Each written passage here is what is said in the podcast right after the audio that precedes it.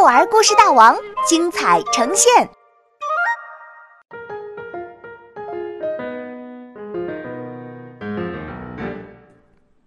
冰雪仙子》作者王云，杭州神采飞扬娱乐有限公司版权许可。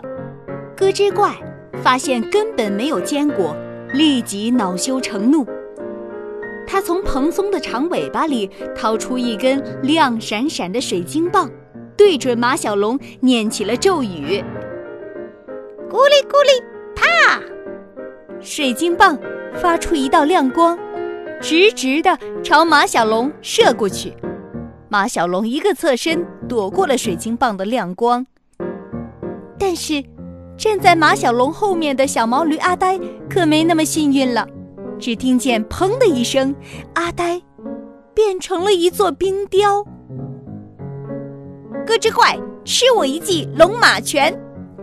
看见阿呆变成了冰雕，马小龙生气的跳了起来，向咯吱怪打过去。咕哩咕哩，啪！咕哩咕哩，啪！咯吱怪挥舞着水晶棒，和马小龙打斗起来。水晶棒的亮光划过的地方，空气瞬间凝结成了冰凌。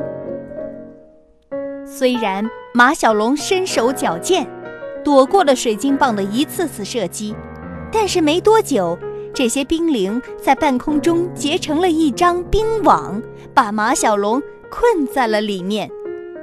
咯吱怪得意地举起水晶棒，对准马小龙，慢慢地念出咒语。咕哩咕，咻！突然，马小龙身上的夜明珠射出一道耀眼的黄光，随着“砰”的一声，咯吱怪手中的水晶棒碎成了粉末。失去了魔法的咯吱怪，就是一只普通的小松鼠。快把阿呆变回来！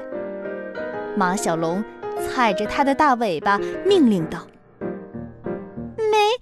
没有了水晶棒，我我也没办法。咯吱怪，哦不，小松鼠结结巴巴地说：“除非，除非你们去找我的主人冰雪仙子。冰雪仙子住在冰川深处的水晶宫殿里。水晶宫殿是一座晶莹剔透的城堡。”在阳光下散发着耀眼的光芒，最耀眼的要数宫殿顶尖那一颗硕大的冰雪钻石。它不仅是水晶宫殿最漂亮的装饰品，而且是冰雪仙子的魔法能量石。在水晶长廊的尽头，是一张银光闪闪的宝座，宝座上铺着厚厚的雪花绒垫。透过闪烁的冰凌帘幕，隐约可以看见里面坐着一个美丽的仙子。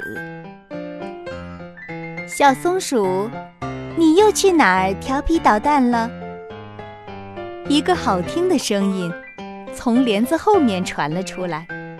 小松鼠哧溜一下窜进冰雪仙子的怀里，开始撒起娇来。帘子掀开了。冰雪仙子抱着小松鼠，缓缓地走过来。她有着像雪一样白的皮肤，穿着像水晶一样透亮、像蝉翼一样轻薄的长裙，裙角轻轻扬起。她的周围萦绕着极细极小的雪花粒，远远看去，就像升腾着一股仙气。马小龙向冰雪仙子说明了来意，冰雪仙子为难地对马小龙说：“要重新制作水晶魔法棒，需要一样关键的原料。什么原料？”马小龙问。“离这里一百公里的天云峰上，有一朵冰雪莲，它会发出一种紫色的光。”这就是魔法棒的能量原料。冰雪仙子说：“不过，这朵冰雪莲被一头叫超风的怪兽看守着。相传，它能御风而行，生性好斗，凶猛异常，没有人能打得过它。我来试试。为了救阿呆，马小龙觉得没有什么困难是不能战胜的。我们和你一起去。赛马小黑妞和小狸猫皮皮齐声说：“我也去，我也去。”好奇博士对于特别厉害的新物种总是有着极大的兴趣。